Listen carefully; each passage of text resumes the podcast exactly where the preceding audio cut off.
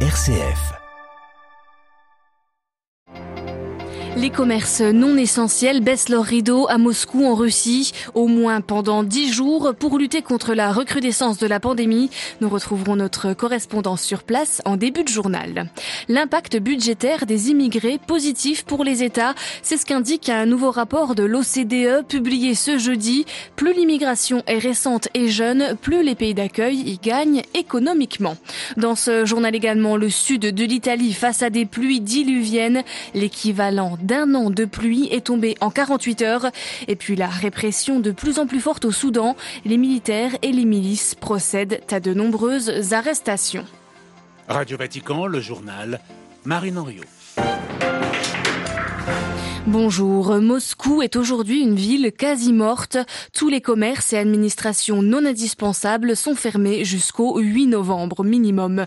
Par ailleurs, les malades chroniques et les personnes de plus de 60 ans non vaccinées sont priés de rester chez eux et ce jusqu'en février. Des mesures radicales destinées à enrayer les ravages de la Covid et à inciter la population à se faire vacciner. À Moscou, Jean-Didier Revoin. Tous les commerces et administrations non essentielles sont fermés jusqu'au 8 novembre. Ceux qui le peuvent sont priés de télétravailler. Seuls les théâtres et musées restent ouverts à 50% de leur capacité avec masques et code QR obligatoires. Des mesures radicales que le maire de la capitale justifie par le besoin de protéger la population. Selon Sergei Sobyanin, 60% des personnes hospitalisées actuellement ont plus de 60 ans et la proportion atteint 80% pour les patients intubés. Moscou reste en effet l'épicentre d'une maladie qui entraîne la mort de plus de 1000 personnes dans toute la Russie depuis plusieurs jours. Des chiffres records depuis le début de la pandémie qui découlent, selon les autorités, des synergies provoquées par l'arrivée des maladies respiratoires saisonnières et le développement d'une nouvelle souche du variant Delta. Mais cet impératif de protection des gens défendu par la mairie n'est pas sans dommages collatéraux. Ivan, gérant d'un restaurant, envisage carrément de rendre les clés et de trouver un nouveau travail si ce lockdown devait durer un mois ou deux. En attendant d'être fixé sur son sort, Ivan avoue qu'il restera à la maison jusqu'au 8 novembre, date à laquelle il pourra rouvrir son restaurant, mais pour l'heure, il n'en est pas vraiment certain. Jean-Didier Revoin, Moscou pour Radio Vatican. De nouvelles restrictions pour lutter contre la pandémie, également en Chine. Une troisième ville confine aujourd'hui ses habitants après l'apparition d'un cas de Covid. 6 millions de citoyens chinois sont désormais confinés. Les autorités redoublent de prudence tandis qu'arrivent les Jeux olympiques d'hiver. Ils se tiendront à Pékin en février. Le contre-la-montre de Joe Biden au Congrès américain, le président entend valider un plan colossal de financement pour ces mesures sociales et en faveur de la transition énergétique avant le G20 de ce week-end et surtout avant la COP26. Une manière de montrer à ses partenaires internationaux le retour des États-Unis sur la scène de la lutte contre le réchauffement climatique. Alors que les questions migratoires sont souvent sur le devant de la scène dans la plupart des pays européens, voici un rapport de l'OCDE qui bat en certaines idées reçues. Dans une étude publiée aujourd'hui, l'Organisation de la coopération et de développement économique se penche sur le coût de l'immigration et les comptes seraient finalement plutôt à l'équilibre, voire même au positif, Xavier Sartre. Oui, dans tous les pays, la contribution des immigrés sous la forme d'impôts et de cotisations est supérieure aux dépenses que les pays consacrent à leur protection sociale, leur santé, leur éducation. C'est ce qu'écrit ce rapport, se basant sur une étude sur les 25 États membres de l'OCDE pour la période 2006-2018. Exemple en France où la contribution budgétaire nette des personnes nées à l'étranger est de 1,02% du PIB. En moyenne, elle est de 1,56% dans les autres pays. Cette contribution diminue certes si on inclut dans les comptes le budget de la défense et le remboursement de la dette publique, deux postes de dépenses qui concernent toutefois toute la population. L'étude révèle aussi que plus l'immigration est récente et jeune, plus la contribution est positive, comme en Italie ou en Espagne. En France, se trouve, la France se trouve dans une situation intermédiaire avec une population immigrée plus vieillissante. Alors l'OCDE a également fait des simulations partant du fait que les personnes nées à l'étranger sont généralement moins intégrées dans le marché de l'emploi, comme en France.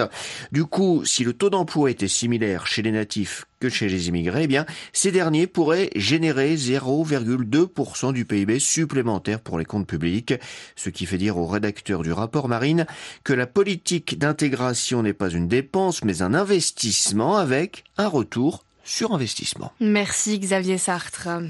Le pape François fait part de sa disponibilité pour se rendre au Canada. Une visite dans la foulée des excuses de l'Église catholique pour les mauvais traitements infligés à la population autochtone. Rien n'est cependant fixé pour l'instant.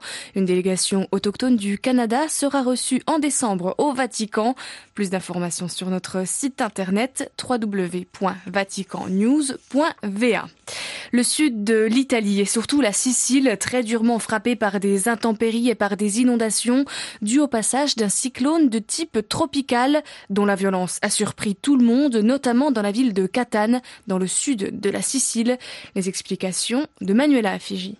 Les images parlent d'elles-mêmes. Les rues de Catane ont été transformées en torrents incontrôlables. Le centre historique de la ville et même son hôpital se retrouvent sous des centimètres d'eau. Aux alentours, les rivières sont sorties de leur lit, provoquant des coulées de boue destructrices que filment les habitants terrés chez eux. On compte deux morts et un disparu. Quant aux dégâts matériels, ils s'annoncent considérables. Pour les autorités qui ont déclaré l'état d'urgence régional, il s'agit là d'une catastrophe sans précédent avec l'équivalent d'une année de pluie tombée en 48 heures. Le phénomène météorologique en cause a surpris par son intensité. On l'appelle Médicane et c'est un cyclone au potentiel d'ouragan qui se développe spécifiquement en Méditerranée. Les experts relient sa violence à ce qu'ils appellent l'extrémisation climatique provoquée par l'homme. On parle ici des émissions de gaz à effet de serre, d'une prévention insuffisante des risques hydrogéologiques. À la croisée des climats océaniques, continental et désertiques, il est établi que la Méditerranée subira plus que les autres mers le réchauffement et qu'elle verra le développement de plus en plus fréquent de ce genre de phénomène. Manuela à Fiji et l'alerte rouge est maintenue en Sicile. Le cyclone doit atteindre son pic demain vendredi. De nouvelles intempéries sont attendues. L'aggravation des changements climatiques rend encore plus difficile la vie des populations au centre du Mali. C'est ce qu'indique un rapport du CICR, le Comité international de la Croix-Rouge, publié aujourd'hui à l'approche de la COP26 pour des populations déjà touchées par les violences, explique ce rapport, comme celle du centre du Mali. Depuis une dizaine d'années, les changements climatiques deviennent une difficulté supplémentaire, poussant par exemple ces populations à l'exode. Au Soudan, la mobilisation contre le coup d'État persiste, mais quatre jours après leur retour au pouvoir, les militaires multiplient les exactions, les exactions et les arrestations à Khartoum. Elliot Brachet. Dans tous les quartiers de Khartoum, les soldats poursuivent leur raid sur les barricades et la population civile. À Umdurman ou dans le quartier de Bouri, des patrouilles armées n'ont pas hésité à ouvrir le feu mercredi pour disperser par la force les attroupements. De nombreux militants sont traqués, passés à tabac, humiliés par les forces armées. Dans les rues, on retrouve à la fois des soldats de l'armée régulière, mais aussi des miliciens des forces de soutien rapide, les unités paramilitaires sous les ordres de Mohamed Hamdan Dagalo. Plusieurs sources confirment que des soldats de Jibril Ibrahim et Miniar Kominawi sont également de sortie. Ces deux anciens chefs rebelles avaient accédé à des positions politiques après avoir signé les accords de paix de Jouba, respectivement ministre des Finances et gouverneur du Darfour. Aujourd'hui, ils ont pris la tête d'une faction politique nouvelle qui reconnaît le coup d'état militaire de Abdel Fattah al-Burhan. Les arrestations d'opposants ne cessent pas. Des figures de la société civile, des militants ou des journalistes sont détenus dans des lieux inconnus. Beaucoup y la main de Hemeti, chef des forces de soutien rapide. Ces deux frères ont récemment effectué des visites en Russie, aux Émirats et en Israël et bénéficieraient de technologies de pointe permettant de traquer les opposants. Hemeti est resté particulièrement silencieux depuis lundi, mais il joue un rôle central dans ce coup de force. Elliot Brachet, Khartoum, Radio Vatican. Contre le putsch au Soudan, la communauté internationale entend frapper au portefeuille. La, la Banque mondiale stoppe son aide financière accordée au pays. Une aide vitale pourtant. Le Soudan est en plein marasme économique l'Église, elle, fait part de son inquiétude. Le président de la conférence épiscopale soudanaise, Monseigneur Trille, appelle au retour de l'état de droit. Au lendemain d'une cyberattaque sans précédent en Iran, des milliers de pompes à essence sont toujours bloquées ce jeudi.